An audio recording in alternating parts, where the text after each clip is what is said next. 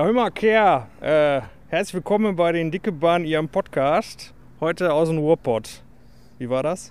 Das war super. Ich fand's eher schlecht. Hör Hör mal. Guck mal. Kehr. Kehr. Kehr ist, Kehr ist. Ruhrgebietsdeutsch für Ja. Kerl übrigens, falls ihr das nicht wisst. Kehr. Wir sind heute auf einem weiteren Ausflug und weil Diana so gerne mal die Zeche Zollverein in Essen besuchen wollte, sind wir genau da und stehen jetzt hier vor dem Haupteingang, wo auch schon ein wirklich gruseliger Förderturm dreut. Es ist echt, es ist wie in einem Horrorfilm hier reinzulaufen oder wie in so einem dystopischen Film, kann man vielleicht eher sagen. Da drin werden bestimmt Menschen zu Lebensmitteln verarbeitet, heute noch. Da müssen wir da schnell rein. Warum wolltest du hier hin? Das müssen wir jetzt im Vorfeld mal klären. Also, das, äh, das findet statt im Zuge meines erweiterten 9-Euro-Ticket-Urlaubs, den ich ja hatte, der jetzt mit Arbeit unterbrochen wurde. Und ich dachte, ich hänge noch mal was hinten dran. Und ich war hier tatsächlich noch nie, zumindest nicht im halbwegs Erwachsenenalter. Und mir hat der Landschaftspark Duisburg vor ein paar Wochen so super gut gefallen. Diese Industriekultur hat mich überhaupt sehr geflasht, die es so im Ruhrgebiet gibt. Habe mir da einiges für angeguckt und das fehlte noch auf der Liste. Und ich dachte, Also Fan von Stahl oder was? ja, Stahl in Kombination mit Park und Grün und Kultur und allem. Ich finde so, die Kon der, der Kontrast ist toll. Also, ich, Landschaftspark Duisburg war einfach toll und ich bin mal gespannt, wie das jetzt wird. Das ist, glaube ich, nicht so sehr parkig. Es gibt zumindest einen Parkteil, was ich im Vorfeld gelesen habe. Und wenn du Kontrast sagst, hier neben dem Förderturm steht ein Kran, der irgendwas repariert oder aufbaut. Der ist ein bisschen höher sogar noch als der, Richtig. als der äh, Förderturm. Toll finde ich ja auch hier, dass an dem äh, Förderturm, auf dem Gebäude unter dem Förderturm steht in Frakturschrift Zollverein. Was weißt du überhaupt über diese Zeche? Nichts. Sehr gut, denn ich habe mich zumindest mal ganz kurz belesen. Ähm, diese Zeche hat existiert von 1851, da haben sie angefangen, bis 1986. Da wurde dann die Förderung eingestellt. Hier wurde Steinkohle abgebaut. Du musst das nicht ablesen. Ich bin sehr ich lese das nicht ab. Ja, das, Ja. so, okay, das für die Zuhörer. Ich ja, ich, ich habe mir das gemerkt. Ja. Ich kann dir auch sagen, und das fand ich ein bisschen mies beim Lesen, der letzte Arbeitstag hier war der 23. Dezember 1986. Oh. So, Zeche zu, fröhliche Weihnachten allerseits. Schön. Schön dann, ne? Macht's gut, sucht euch einen neuen Arbeitsplatz. Ja, ich, äh, ja. Das Äh, Gelände ist, Ich wusste, will ich dass noch es erzählen? ein UNESCO-Welterbe ist. Das wusste ich vorher. Ja, ein Teil davon, nicht das ganze Ding, nur einer von diesen Schächten, was immer die auch machen. Schacht 1, Schrägstrich 2, Schrägstrich 8. Was das bedeutet, warum Schrägstriche dazwischen sind, das müssen wir gleich alles mal klären. Ein Teil ist also UNESCO-Welterbe und das ganze Gelände ist nicht klein, hat nämlich 100 Hektar. Zu dem Ding gehören allerdings auch noch zwei Außenstellen. Ich weiß nicht, ob die in die 100 Hektar eingerechnet sind. Werden wir gleich erfahren. Was wollte ich noch erzählen? Nichts Wichtiges für den Anfang. Ach, ich wollte dich fragen, was ist denn überhaupt ein Zollverein? Keine Ahnung. Ich muss das auch googeln. Der Zollverein, das ist der deutsche Zollverein, war im 19. Jahrhundert ein Handelsbündnis der deutschen Staaten, so Preußen, Hannover, Bayern, Okay. zur Bildung einer Zoll- und Handelsunion, kann man sagen. So ein bisschen eine Vorstufe von, von, äh, von der EU, kann man sagen, im kleineren Rahmen. Die hatten allerdings keine Gesetzgebungskompetenzen oder sowas. Aber sie haben halt Handelsverträge ausgearbeitet, um ihre Güter da zwischen den einzelnen Königreichen, Staaten nennt das der Artikel immer, zwischen den Staaten ein bisschen besser zu verteilen. Deswegen heißt das Ding Zeche Zollverein. Also irgendwie haben sie, das ist jetzt hier, habe ich gestern mal so halb gelesen, kann auch voll falsch sein, das erste Flöz, was sie gefunden haben, Kohleflöz, das Ja. haben sie dann wohl Zoll, in Gedenken an diesen Bund, der damals äh, 15 Jahre alt war, der ist glaube ich von 33, 34, 1833 gegründet worden. In Gedenken daran haben sie das dann Zeche Zollverein genannt. Also, Ja. äh, ich bedanke mich, dass ich an diesem Bildungspodcast teilhaben darf. Ja, kein Problem. Denn das ist der Bildungsauftrag. Ja, dann gehen wir doch mal rein. Ich würde sagen, wir laufen vielleicht nicht direkt zum Besucherzentrum, sondern einfach mal ein bisschen um diese Gebäude rum, oder? Okay, dann gucken wir mal, was wir da so sehen. Mysteriöse Geräusche. Sind aber da oben auf dem Förderturm. Ich habe gerade da jemanden rumlaufen sehen, hinter dieser Fläche mit diesem Plexiglas oder was Ah, das, das ist. sieht aus wie ein Gerüst, ne? So ja, das ist ein. Gerüst. Da eben ist, ist eine Figur gewesen. Die ist, glaube ich, jetzt auf dem Boden und äh, Könnte vielleicht ein Mensch gewesen klöppelt sein. Irgendwas. Ja, vielleicht auch ein Bergarbeiter-Mutant, der hier 1871 verschüttet wurde. Ich weiß nicht. Ich hoffe nicht, dass sowas hier passiert ist, aber Man weiß ja, wie unsicher diese Zechen waren. Und bevor ich das vergesse, es gibt eine ganz tolle Fernsehserie aus Anfang der 80er Jahre, die ihr nur käuflich bekommt, nirgendwo zu streamen, die heißt Rote Erde. Ähm, vom WDR, die erzählt ein bisschen die Geschichte des Bergbaus im Ruhrgebiet. Fängt, glaube ich, in der zweiten Hälfte des 19. Jahrhunderts an und geht bis kurz vor dem Zweiten Weltkrieg, meine ich. Oder bis in den Zweiten Weltkrieg rein. Ist so eine Familiensaga. Es lohnt sich sehr. Da habe ich eine ganze Menge von Warum diesen. heißt die Rote Erde? Aachen hat einen Stadtteil, der Ja, das hat Erde. Rote Erde hat auch irgendwas mit dem Bergbau zu tun. Ich weiß es nicht mehr genau leider. Es ist lange her, dass ich das Ding gesehen habe. Ich habe es aber zu Hause. Ich müsste es nochmal schauen. Da habe ich zum, aber einiges von diesem Bergbau Deutsch gelernt. Ich weiß zum Beispiel, was ein Blindschacht ist und sowas. Weißt du, was ein Blindschacht ist? Ein Schacht, wo wahrscheinlich, äh, den man nur zum Durchgehen benutzt. Nicht so ganz verkehrt, nur zum Lüften. Ah. Das ist ein Versorgungsschacht mit Luft gewesen, ja. Ja, dann äh, da hinten ist, glaube ich, die Vergnügungsmeile in diese Richtung. Weil die haben ja hier alles Mögliche. Die haben hier Restaura Restaurants, hier ist ein Biergarten, Biergarten. ein Gaskessel ohne Folie drumrum. Und hier ist es zu laut zum Podcasten. In welche Richtung willst du gehen? In die oder Da. in die da links? In die da, okay. Schön still hier, oder gerade? Weder Getacker von dem Förderturm noch irgendwas anderes. Ja, keine Menschen, nur wir. Wir waren gerade hier in diesem merkwürdig aussehenden, unverkleideten Betongebäude, was sich als Zentrale der Volkwang-Universität für den Fachbereich Gestaltung entpuppt hat. Ist ein riesiger Kubus, ich mache mal ein Foto davon bei Insta oder so rein, mit ähm, nicht sehr gleichmäßig angeordneten Fenstern und riesig großen Decken. Wir durften unten rein, aber auch nur unten rein. Aber der nette Wachmann hat uns noch erzählt, dass da drüber eine große Etage ist und ganz oben sind die Chefs. Ja. Wie findest du das hier, diesen unverkleideten, nassen, na, trockenen Beton? Also zuallererst ist es ein sehr mon- monk-unfreundliches Gebäude, weil die das, ich, ich finde es interessant, aber sowas von ungleich die Fenster. Ja, das ist das Gebäude ist mehr Kunst als ein Gebäude. Also ich finde es krass drin ist auch ganz äh, nichts. Das ist alles roh, alles. Es Alles. ist wie ein Rohbau mit ähm, aber der gemachten Elektrizität und, und der Wärme. Das war's. Genau. Ansonsten ist das ein Rohbau, sonst nichts. Und fertigen Fenstern. Und der, der Mitarbeiter sagt halt, dass das gemietet werden kann und dass die ähm, für Events und dass auch die Studenten da ihre Kunst oder was auch immer die machen, äh, ausstellen. Und dann macht das auch Sinn. Aber es ist trotzdem viel leerer Raum. Ja, und wir haben uns natürlich gefragt und ihn auch, immer hier heizen und so, wie sieht das aus? Und er meinte, ja, mal gucken im Winter, wissen wir auch nicht so genau. Er hat gesagt, es wäre nicht geheizt zurzeit. Hast du das gehört? Weil da unten drin ist es total warm. Granatenwarm. Granatenwarm. Granate ist übrigens mein neues Lieblingswort. Ja, passt ja auch zu der kriegerischen Zeit. Dafür gibt es aber Karma-Punkte, Abzug. Ja, ja. Nee, es war sehr warm, ja.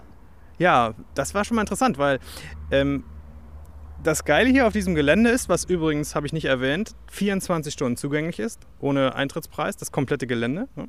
Auf dem Gelände gibt es dann Museen, die kosten dann Eintrittspreise und diverse andere Sachen. Es gibt eine Bummelbahnfahrt, die man machen kann, die haben wir hier gerade schon rumfahren sehen. Aber ich glaube, darauf verzichten wir, weil wir jetzt eh schon die Hälfte, naja, einen großen Teil schon zu Fuß gegangen sind und da hinten müssen wir auf jeden Fall später noch rüber. Er hat gerade mit dem Kopf genickt, als wäre da der andere Teil von dem Gestaltungsfachbereich. Ja, hätte ich so gedeutet, ja. Hier, da, guck mal. Nein, der war nett, der hat auch nicht so geredet, wie ich Ja, das der gerade war ge sehr nett. Der meinte, er käme aus der Gegend und sein äh, Opa hätte auch noch in der Zeche gearbeitet und deswegen hätte er hier die Verbundenheit mit der Gegend. Und er war begeistert vom Techno-Event hier neulich auf der Richtig. Zeche. Ja, war wohl hier ein kleines Festival. Passt auch. Ich finde, das habe ich gerade auch gesagt, ich finde das toll, dass äh, sowas gemacht wird, dass so das gemischte Publikum auch hier angelockt wird, nicht so die klassischen Museumsgänger. Gänger. Ähm, beim Landschaftspark Duisburg war, äh, ist auch immer jedes Jahr ein Festival, dessen Namen ich gerade vergessen habe. Das war dieses Jahr im Juni da. Keine Ahnung. Haben- Also die, da waren die die Ruhrtriennale Headliner. ist natürlich jedes Jahr hier und die werden wahrscheinlich auch Teile der Ja, nee, nee, Gebäude das ist ein benutzen. eigenes Festival. Da, also ich finde es halt schön, wenn sowas gemacht wird. Das, das, ist- das finde ich toll. Die Kulisse ist super dafür, kann ich nicht anders sagen. Hast du dir mal ein paar Bilder hiervon angesehen vorher? Nein. Dann musst du das gleich mal im Anschluss machen oder heute Abend, denn es gibt hier auch irgendein Fest, wo sie das alles beleuchten hier. Mit bunten Farben. Das Wahrsch- sieht spektakulär aus, diese alten Zechengebäude. An dem ein, wie heißt das, Schichtübergabe, glaube ich, heißt das Event. Schichtwechsel Oder vielleicht? Schichtwechsel. Würde mehr passen. Ähm, da, das war ein Tag, ein Tag, der war am, äh, 25, am 25. Juni. Da wurden alle drei, oder 23 Orte im Ruhrgebiet äh, äh, nachts angestrahlt, bunt. Ja, vielleicht war das das. Möglich. Ich möchte keine, keine Unwahrheiten verbreiten. Also das ist schon, äh, ich habe gelesen als Kritik hier an dem, an diesem Gebiet übrigens, dass sie, also nach 86 hat es ja wie eben erzählt zugemacht und dann erst Anfang der 2000er haben die hier angefangen umzubauen mit Fördergeldern und sowas. Ich weiß nicht genau, wann das end, endgültig fertig war, so wie es jetzt ist. Aber eine Kritik wurde geübt, dass sie doch einen Teil der Gebäude auch verändert haben baulich. Da kann ich nichts zu sagen jetzt, logischerweise. Für mich sieht es halt aus, wie ich mir so Zechengebäude vorstelle bisher. Plus natürlich diese Modernisierung. An einem normalen Zechengebäude war wohl kein Biergarten dran, kann man sich sicherlich. Oder äh, ein Casino. oder ein Casino, stimmt, haben wir auch gesehen. Casino. Da wollen wir gleich mal gucken, ob wir unser knappes Reisebudget nochmal ein bisschen erhöhen können. Jetzt gehen wir erstmal hier weiter. Die Kokerei habe ich noch. Sind wir durch die Kokerei? Die ist wahrscheinlich links hinten vom Förderturm. Das kann sein. Weißt du überhaupt, was eine Kokerei ist? Nein. Nein, die macht Koks. Ja, Weißt du, was Koks ist? das wird aus Kohle gewonnen. Das stimmt. Das ist diese brennbare, dieser brennbare Kohle, die man so in Heizöfen steckt. Ah. Ich kann mich da noch dran erinnern, meine Großeltern, die in Remscheid gelebt haben, die hatten tatsächlich noch so eine Kohlenschippe, also so eine Abladefläche, also so eine steile Fläche, die in den Keller runterging. Da wurde das Koks angeliefert, runterge runterfallen gelassen und dann im Keller gestapelt und in dem fiesen Ofen in der Küche verbrannt. Ah ja. So habe ich zumindest in Erinnerung. Vielleicht stimmt das nicht. Aber dass sie da so Koksstapel hatten, aber so diese Briketts, ne, diese Koksbriketts, Ja, ja, das weiß ich noch. Oh. Und ich selbst habe mir auch schon mal, muss ich vielleicht ein bisschen weiter ausholen, das ganze Ding hier ist gegründet worden von der Familie Haniel. Den Namen hört man hier im Ruhrgebiet ziemlich schnell, äh, ziemlich oft. Ziemlich schnell fuhr dieses äh, getunte Auto an mir vorbei gerade, deswegen war ich Weißer BMW. ein alter BMW, aber schön tiefer gelegt. Jetzt bin ich schon wieder ins Rheinische. Redet, man- so redet man ja hier gar nicht. Also diese industriellen Familie Haniel, die haben hier etliche Produktionsstätten in der Gegend. Es gibt auch eine Zeche irgendwo, die Haniel hieß. Wie dem auch sei, ich war mal in der Kokerei Prosper, die ist in Bottrop. Da kann man hin und wieder Führungen mitmachen. Die ist noch in Betrieb, ganz normal. Und da habe ich eine Führung mitgemacht vor einigen Jahren. Und da haben sie uns dann auch mitgenommen. Also du musst welche Treppen, also Außentreppen hochklettern. Dann kommst du aufs Dach von der, von der wirklichen Kokerei. In der Kokerei wird dann halt unten drunter wird halt die, das Koks gebrannt. Und es ist unfassbar heiß auf dem Dach. Und auf dem Dach sind Leute, die da arbeiten. Die haben verkürzte Schichten, weil es so unfassbar heiß ist. Ich weiß nicht mehr genau, was sie da gemacht haben. Und äh, die Führung hat uns erzählt, jeder von den Mitarbeitern hier trinkt in seiner kurzen Schicht drei, vier Stunden, mehr war das nicht, einen Kasten Wasser leer, weil da immer 60 Grad Lufttemperatur herrscht. Unfassbar. Aber auch wirklich sauspektakulär. Und manchmal lassen sie dann Feuer ab zur Seite oder Rauch, das ist noch geiler. In so einem unregelmäßigen Abstand hast du vielleicht mal auf der A40 oder 42 gesehen. Da ist so ein riesen Kühlturm, wo so riesige Quellwolken rauskommen. Ähm, pff, ich fahre selten daher. Ich müsste mal darauf achten, wenn ich das nächste Mal da herfahre. Das ist in einem unregelmäßigen Abstand. Ich glaube so einmal pro 15 Minuten. Ah, okay. Dann ist offensichtlich, wird gekühlt und dann geht dieses ganze Kondenszeug durch diesen Kühlturm hoch. Und das sieht aus, als würden da 36 Wolken rauskommen. Das ist so spektakulär. Was wolltest du mir zeigen, Jana? Schön. Was denn? Jetzt beschreib doch mal. Ähm, hier ist ein Eingang zu einem Parkplatz mit einer Höhenbegrenzung von 1,95 Meter. Um die, klar, um die deutlich zu machen, ist da eine Begrenzung hingehangen, die äh, aus Werkzeugen besteht. Kann man das Aber sagen? künstlerisch gestalteten. Werkzeugen. Das hat sicherlich der, der Fachbereich hier gemacht. ja, Gestaltung. Garantiert. Das sieht super aus. Mein Foto von. Gut, ich mache auch eins und wir sind schon auf dem Weg Richtung Schacht 128. Schacht 128. ja, lustig. Und da vorne gibt es irgendwas, was Shifting Ground heißt. Müssen wir uns gleich auch mal angucken gehen. Das ist bestimmt auch neu. Das gab es früher auch nicht. Diese komische Neonschrift da an der Wand gab es früher ganz sicher nicht. Also jedenfalls noch nicht 1851. Nein, natürlich. Packed. Ich vermute, dass das irgendwie vielleicht die Mensa von dem Fachbereich ist oder so. Even eventuell, wie Anke Engelke sagen würde. Weiß man nicht so genau. Es hat irgendwie was, wir haben eben gesagt, glaube ich, dass so komisches, haben wir das überhaupt schon erwähnt? Wir haben heute warme Temperaturen, aber komplett fiese grauen Himmel. Schwül. Was, äh, schwül auch, was aber dafür spricht, weil das das komische apokalyptische Flair hier in dieser Zeche durchaus unterstreicht. Ja, auf jeden Fall. Finde ich gut. Ich freue mich ehrlich gesagt, dass wir nicht 33 Grad haben. Ja, bei 33 Grad würden wir uns jetzt dahin in den Biergarten gesetzt haben, der gar keine Tische draußen hatte, aber egal. Und Mhm. äh, Ja. Jana ist übrigens eben, wollte kurz mal ins Heizwerk reinlaufen, weil die Tür offen war. Erzähl mal. Ja, dann bin ich da rein und dann brummt es so komisch und es fühlte sich direkt an wie, du bist irgendwo, wo du nicht sein darfst. Hier fliegt gleich irgendwas in die Luft. Wir müssen schnell wieder weg. Und dann kam auch schon ein Herr pfeifend an. Ich so, hi, dürfen wir überhaupt rein? Nein, dürfte nicht. Ich so, okay. Der war aber sehr nett. Ja. Ja, fühlte sich direkt falsch an da. Das war so, da lag Streu, also hier so Streusalz. Streu, Katzenstreu lag da. Ein Salz hier zum Streuen. Streusalz. Ja, auf dem Boden in Säcken. Und ich dachte mir, nee, also irgendwie ist das hier nicht gut. Naja, aber die Treppe war nicht abgesperrt, die Tür war auf. Und da stand auch nicht, dass man da nicht raufgehen Richtig. darf. Und wir sind Deutsche, wir, Wir, brauchen uns an Verbotsschilder. Regeln. Richtig, sonst machen wir das nämlich. Genau, alles, was nicht aus, ausdrücklich verboten ist, ist erlaubt. Wie zum Beispiel jetzt da in diesem Mini einsteigen und wegfahren, steht ja auch kein Schild daneben. Richtig, richtig. Der ist schön. Hier fahren zu viele Autos vorbei. City Clean, Sauberkeitsservice Plus aus Oberhausen. Habe ich mal ein Jahr gewohnt. Ist in der Nähe. Das Gasometer wollte ich mir auch noch angucken. Ja, das Gasometer ist auch interessant. Auch innen drin war eine coole Ausstellung damals. Ich weiß aber nicht mehr wozu. Aktuell ist auch eine, ich habe vergessen, worum es geht. Meine Freundin wollte da noch mal rein. Doch, da, das machen wir. Ja, ja. Ich, ich muss da nicht nochmal hin, aber ihr müsst da mal hinfahren, ist schön. Ja. Und man sieht wirklich wie vom Ruhrpi Ruhrpott, Ruhrpiet. Vom Ruhrpott-Piet von da oben. Und die Rudolf Weber Arena. Ja, die hieß ja zu meiner Zeit noch König Pilsener Arena. Und davor hieß die Es hieß nicht einfach mal Arena Oberhausen, so wie die Köln Arena, bevor sie alle die Sponsoren an Land, an Land gezogen haben. Man weiß es nicht. Wir haben jetzt auch genug Namen gedroppt, Ja. finde ich. Reicht jetzt auch. Vor Dingen voll weg vom Thema hier. Ja, egal. Egal. Dafür ist dieser Podcast bekannt. Wir sind irgendwo im, Nir im Nirgendwo, im Niemandsland. Das ist nämlich wirklich ein sehr weitläufiges Gelände.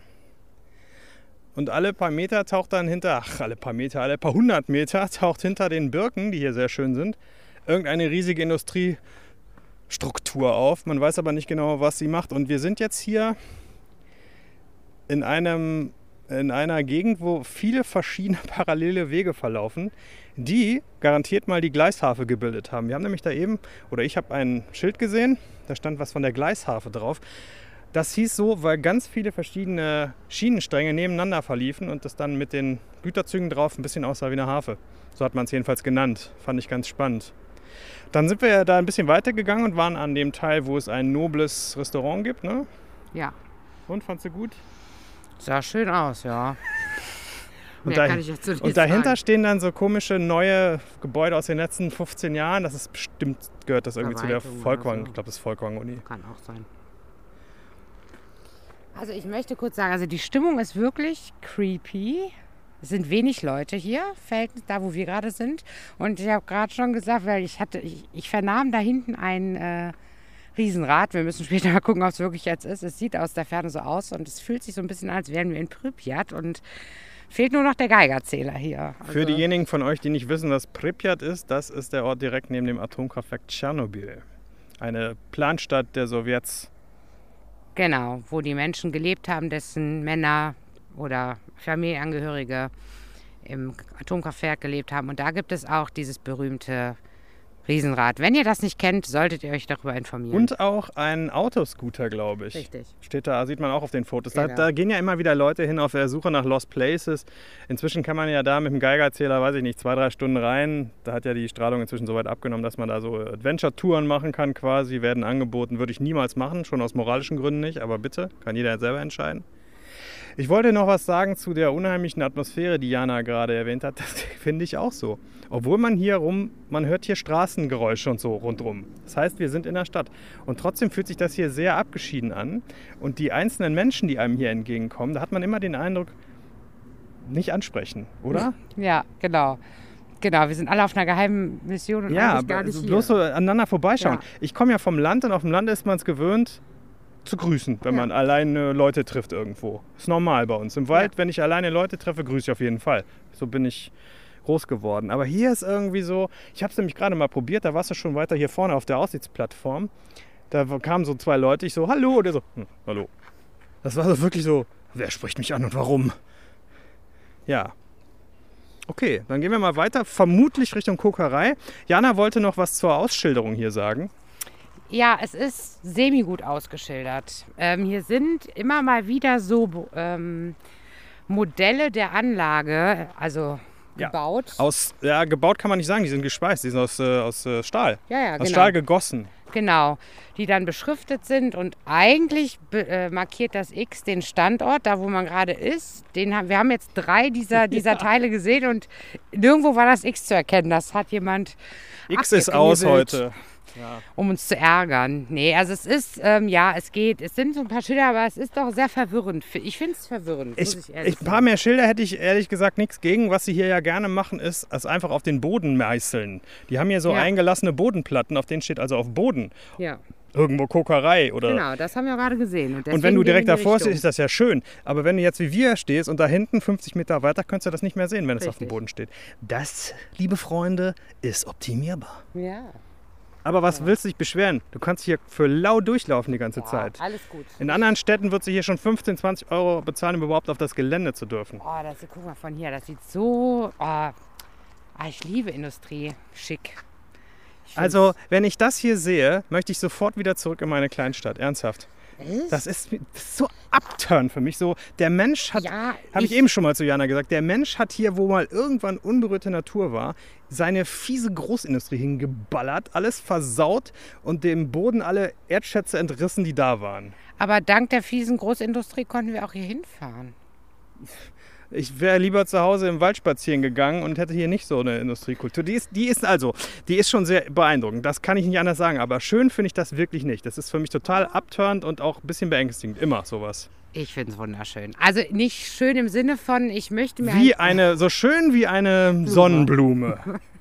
Nein, es ist nicht schön im Sinne von, ich möchte mir ein Haus bauen, genau da, wo ich stehe und mir das jeden Tag angucken. Aber ich finde diesen Kontrast äh, Natur und Industrie irgendwie sehr faszinierend. Ich finde das, ja.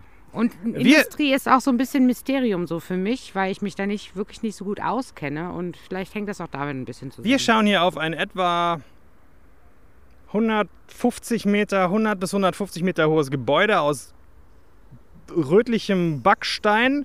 Ganz oben sind ein paar Fenster. Es sind zwei. Auf der einen Seite läuft ein Förderband hoch, auf der anderen Seite geht so eine Abfuhrrutsche wieder runter. Dahinter sind sechs Schornsteine in einer Reihe ich aufgelehnt, behaupte, sie geleint. heißen Essen. Esse. Ein, eine Esse. Ein Schornstein da heißt eine Esse. Esse. Wir gehen ja wahrscheinlich schon. später noch hier in das Ruhrmuseum. Danach werden wir das hoffentlich alles gelernt haben. Und wenn nicht, sind wir enttäuscht und kaufen uns ein Buch. und ansonsten gibt es halt viele Bäume. Aber diese ganzen fiesen Gebäude hier und zwischendurch, das haben wir übrigens noch gar nicht erwähnt, hier sind Straßen. Also man sieht immer mal wieder Autos durchfahren zwischendurch. Und hier vorne geht unser Weg nicht weiter. Das wird spannend. Mal gucken, was passiert. Ja. Wenn ihr nichts davon uns hört, dann äh, wisst ihr Bescheid. Ich ne? erwarte wirklich jeden Moment hier so einen Mutanten-Minenarbeiter mit einer Axt. Wie bei, äh, hast du mal Aktion Mutante gesehen? Ja. Wirklich? Ja. Gibt's ja gar nicht. Ich dachte, ich bin der Einzige, der den kennt. Für euch hier so ein lustiger Horror, ist kein Horrorfilm, ist eine schwarze Komödie mit ein bisschen Splatter. Aktion Mutante, spanischer Film aus den 90ern, kann ich sehr empfehlen. Jana hat ja gerade eben ein Riesenrad erwähnt und wir stehen jetzt quasi direkt davor. Was hast du in Erfahrung bringen können? Ja, also ich bin ja ganz begeistert. Also, ich habe mir gerade einen lecker Kaffee geholt. Der schmeckt übrigens super. Denn hier ist ein Café, Schrägstrich Restaurant namens Die Kokerei, direkt Richtig. an der Kokerei. Ja, also ich muss sagen, also die Kokerei sehr beeindruckend bis jetzt. Am, am beeindruckendsten von allen, tatsächlich, muss ich sagen.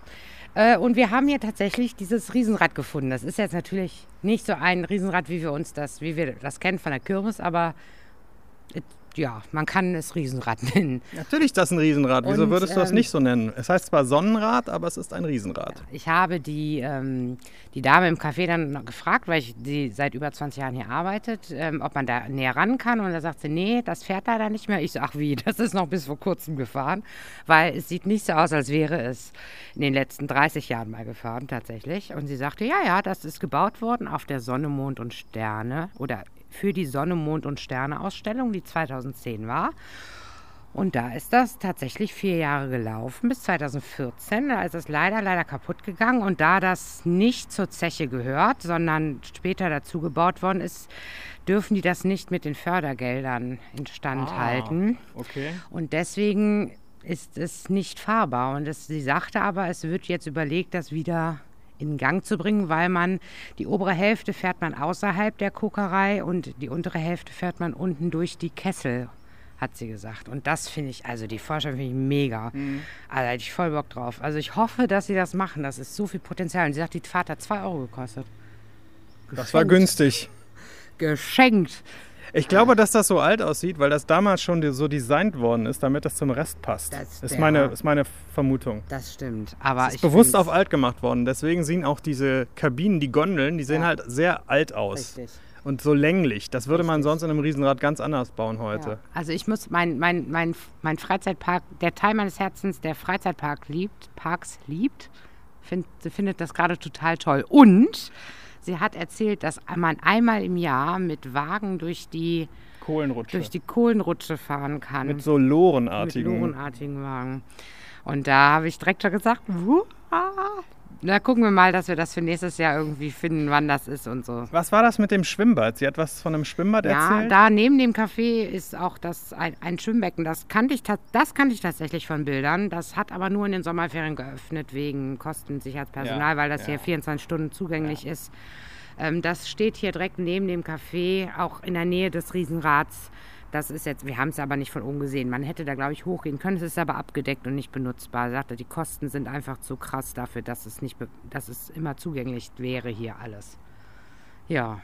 Nee, ist schön. Ich finde es, äh, gefällt mir gerade richtig rostig gut. Diese Kokerei hier, an der wir gerade stehen, ist, äh, ich weiß nicht, wie man das beschreiben soll. Guckt euch mal ein Bild im Internet an. Es ist eine lange, lange Wasserfläche und dahinter steht ein riesiger Tunnel aus Stahl, der 500 Meter lang ist. Wirklich Ja, sehr lang. lang. Und der hat so einzelne, einzelne Schächte, einzelne Fächer. Und ich glaube, in diese Fächer, wenn du an eins von denen aufmachst, kommt, glaube ich, Feuer raus. Ich glaube, da wird irgendwas zum Heizen reingeschüttet oder so. Oder wurde. So ähnlich. Ich, ist lange her, diese Führung, die ich bei der anderen Kokerei gemacht habe. Die haben uns das erklärt. Die ist ja auch, wie gesagt, die in Bottrop war zumindest bis vor ein paar Jahren noch in Betrieb, ist wahrscheinlich immer noch. Ja, ist schon sehr beeindruckend hier. Und es ist so weitläufig, dieses Areal. Wahnsinn. Wirklich. Sollen wir mal zu der Info da vorne gehen? Einfach mal so. Ja, Die sieht überhaupt nicht geöffnet aus. nee. Aber wir stehen ja eh. Wir stehen eh fast daneben. deswegen- Vielleicht haben die einen faltbaren Parkplan. Das wäre doch mal was. Ja. Man könnte halt auch die App Gut. oder das Foto nehmen, aber. Ich glaube, wenn wir jetzt da nach links zurückgehen, kommen wir wieder zum Eingang zurück. Also so wahnsinnig kompliziert ist es jetzt nicht mehr. Wir haben uns das letzte Mal gemeldet von da, wo man das Riesenrad sehen konnte, oder? Äh, ja. Was haben wir seitdem gemacht, Jana? Viel gelaufen sind wir. Ja, durchs absolute Nirgendwo. Auf der Suche nach dem Skulpturenwald. Skulpturenwald. ja. Wir sind uns nicht sicher, wir waren im Wald. Es gab zwei Steinblöcke. Ob das die ganzen Skulpturen waren. Wir haben einen großen leeren Platz gefunden. So mit Split. Ich glaube, dass damals Skulpturen ausgestellt waren, die jetzt aber da nicht mehr stehen. Ist meine Theorie. Falls das einer von euch weiß da draußen, schreibt mir mal bitte. Was wir auch festgestellt haben ist, äh, wir haben ja schon, also die kleinen Mängel, die der Park hat, waren A, haben wir eben schon mal gesagt, die Beschilderung ist auch nicht viel besser geworden. Und B, es gibt kaum Sitzgelegenheiten irgendwo. Wir haben jetzt nach langer Zeit eine Bank gefunden, die wir auch nur als Bank identifizieren können, weil nebenan ein Mülleimer steht. Hat Jana zu mir gesagt. Ist halt so ein Steinblock auch. Ist auch in Ordnung. Ich hatte so eine, also ich bin ja so Traditionalist. Ich finde ja so eine Bank aus Holz mit einer Rückenlehne ein gutes Konzept. Hat sich bewährt, kann man ruhig wiederholen, meiner Meinung nach. Und Jana hatte noch einen dritten Punkt, der ihr nicht so gefallen hat. Ja, ich äh, finde es ein bisschen schade, dass hier so viel mit Bauzäunen abgesperrt ist. Und ich rede jetzt nicht von offensichtlichen Baustellen, die es hier gibt, da wo es auch natürlich völlig okay ist. Ähm, ähm, ich finde, das sind viele Sachen, die nicht so zugänglich sind. Es gibt da andere Parks, die ich jetzt nicht nochmal namentlich erwähne, die sind etwas zugänglicher. Ich habe zwischendurch gesagt, jetzt hör mal auf, immer zu vergleichen. Ja, also es ist trotzdem schön, aber es ist halt vieles. Na, was haben die denn wohl im Wald? Das fragen wir uns. Wir, zwei Senioren um die 60 sind gerade einfach da aus dem Unterholz gekommen. Nicht auf dem Weg, sondern einfach so, man hört es knacken und dann kamen die da raus. Hm. Ja. Wir sind ein jugendfreier Podcast, deswegen. Wir, Ja, also, deine Absperrgitter. Ja, das ist so, finde ich ein bisschen schade. Ich meine, wahrscheinlich stehen die da aus Sicherheitsgründen und wahrscheinlich ist es da einfach nicht sicher gemacht, dass wenn Leute da unbeaufsichtigt rumlaufen, dass da was passieren kann. Das kann natürlich sein. Das ist dann auch in Ordnung so, aber ja, das ist ein bisschen schade. Finde ich einfach so. Ja, trotzdem finde ich sie sehr schön. Ich persönlich finde auch sehr schade die Abwesenheit von Pommesbuden. Habe ich schon mal gesagt. Aber auf der anderen Seite muss man es auch realistisch sehen. Es ist halt eine Art von Museum, aber es ist halt auch eine Art von Stadtpark. In einem Stadtpark, also eine große Gegend, die frei begehbar ist, die halt gefüllt ist mit irgendwelchen Industriegegenständen. Ach ja, das ist auch so eine Sache. Da könnte man vielleicht noch mal das ein oder andere Schild hinstellen an die eine oder andere Stelle. Wir sind hier an einem riesigen Ding vorbeigekommen. Es wir vermuten, dass es irgendwie so eine Art Wasserkraftanlage mal war. Es ist ein rundes Bassin gefüllt mit Wasser. Oben drüber steht eine riesige Konstruktion und die hat so eine Art Rührbesen unten drunter angebracht. Vielleicht kann man das so ausdrücken. Ja. Was ist das? Was war das? Da wäre ein Schild, finde ich, echt nicht zu viel verlangt gewesen. Weil es Und so. auch im Park eingezeichnet ist, aber nicht beschriftet. Also ist, das Ding ist eingezeichnet als Ding, aber es ist nicht erklärt, was es ist oder ja. Das stimmt. Auf dem Parkplan sind etliche Objekte drauf, die dann keine Erklärung haben. Die könnte man vielleicht dann einfach da an der Stelle zumindest erklären. Das wird, wird mir helfen. Das finde ich ein bisschen schade. Also wir kommen hier öfter an Sachen vorbei, wo wir uns fragen, was ist das? Was hat man damit gemacht? Wenn man jetzt nicht direkt aus einer Bergbaufamilie kommt, weiß man es halt nicht. Und selbst die, wenn wir hier gerade diese verrosteten beiden Teile vor uns stehen sehen, die hier im Grün stehen, was ist das? Wird wahrscheinlich eine Lastenanlage sein, weil hier sind, ist ja wieder die Gleis. Gleisharfe, die Gleisharfe, wo wir wieder sind, oder an einem anderen Teil der Gleisharfe. Und ich würde sagen, wir gehen da auch gleich mal rüber und gucken mal. Ich schätze mal, dass das über Gleisen war. Wahrscheinlich wurde da irgendwas verladen. Weil die Gleise verschwinden ja auch hier. Ich glaube eigentlich eher, dass sie das da hingestellt haben, dass das von woanders stammt. Aber ich glaube, das hat mal an der Decke gehangen oder sowas. Siehst du? Da hätten wir wieder eine Erklärung gebraucht. Sag ich ja. Vielleicht ist sie ja da sogar, glaube ich aber nicht. Es gibt übrigens auch Käsehaufen. Das hat aber nichts mit dem Bergbau zu Das tun. ist eine Käseharfe. Weißt du nicht, was eine Käseharfe Sind das ist? diese Schneider? Nein, ich erkläre gleich, was eine Käseharfe ist, aber nur Jana. Hahaha. Käsehafen sind so Dinge, habe ich im Käsemuseum in Alkmaar gesehen. Das lohnt sich übrigens nicht, falls ihr mal in Alkmaar seid. Alkmaar ist eine schöne Stadt in den Niederlanden, Nordholland, das lohnt sich. Aber das Käsemuseum sind halt so drei Räume. Hab aber gelernt, eine Käseharfe ist so eine, ja, sieht im Prinzip aus wie eine Harfe. Es ist ein Spannbrett mit lauter so kleinen gespannten Schneidelinien, die dann Nein, das ist nicht zum Schneiden, das ist zum Käse herzustellen. Das wird dann immer hin und her geschwenkt in einem Ah, Bassin hab aus, aus Milch und dann wird da irgendwann Käse draus. Das ist eine ja. Was ist denn der Thomashof? Der Thomashof ist in Burscheid. Das ist eine Käserei, die macht äh, einen Käse. Und da kann man auch die Produktionsräume besichtigen. Ist das auch ein richtiger Hof? Ja. Also draußen auf dem Land irgendwo? Bei uns Burscheid Thomashof, kennst du nicht? Nee, kenne ich nicht, deswegen frage ich ja. Bitte? Bitte, ey, du Assi. Ey, Spasti. Entschuldigung. Ja, echt. Ja, das hast du jetzt gesagt. Also. Aber gedacht hast du es. Ja, ja. Also, Warum muss man das kennen? Thomashof, die Käse, den kann man im EKZ kaufen. EKZ für die Älteren unter uns und zwar auch nur die Älteren aus Wermelskirchen. Jetzt wird's wirklich, jetzt gehen wir ins Eingemachte, meine Damen und Herren. Passt mal auf. Die schöne Kleinstadt Wermelskirchen, aus der wir beide stammen, hat einen großen Vollsortimenter Supermarkt und noch ein paar kleinere. Dieser Vollsortimenter Supermarkt eröffnete irgendwann in den 1910ern, nein, ich glaube in den 70, 60ern oder 70ern, unter dem Namen Einkaufszentrum, abgekürzt EKZ. Dieser Name hält sich bis heute, obwohl dann anschließend da mehrere Ketten drin waren. Globus, Tom und jetzt Rewe. Und trotzdem sagen die Leute immer noch, ich gehe ins EKZ einkaufen. So wie Frau Jana hier zum Beispiel. Ja, ich sag tatsächlich meistens Tum. Ich sag auch Tum. Ja, die sagt immer Tum, warum auch immer.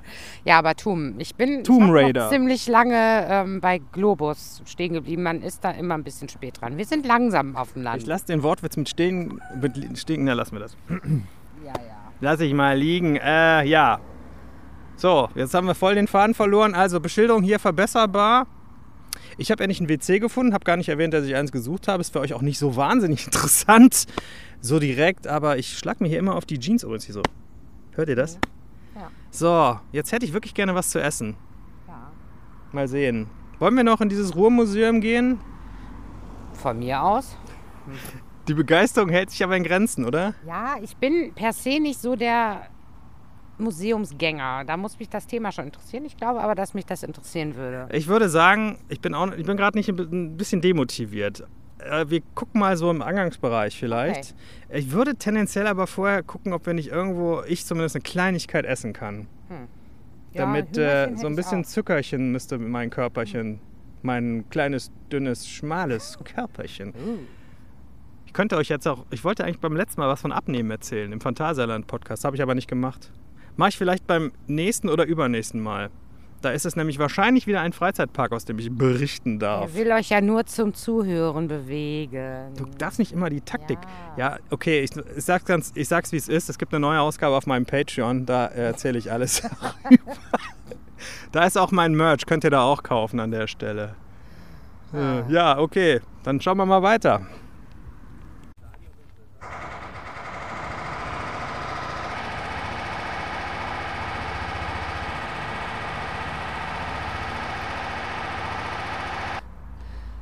Zwölftausend Schritte später. Was ist in der Zwischenzeit geschehen, Jana? Wir sind im heimischen Hafen wieder gelandet. Tatsächlich. Naja, noch nicht ganz, aber Nicht fast. ganz. Im wunderschönen Remscheider Hauptbahnhof. Ja. Nicht.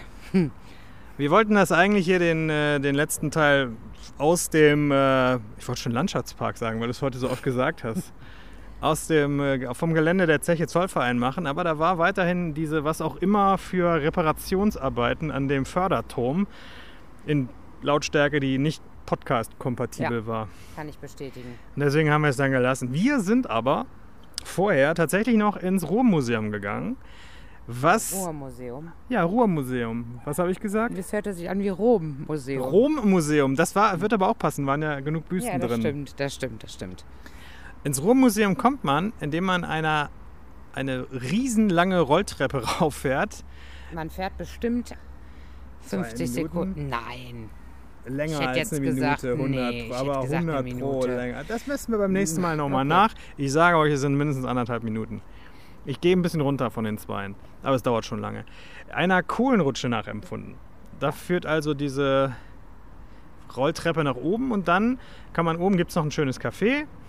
Und man ist dann aber schon in der ehemaligen Kokswäscherei, heißt das, glaube ich. Habe ich geguckt, wie dieses Gebäude hieß. Kokswäsche. Kokswäsche, genau, so hieß das.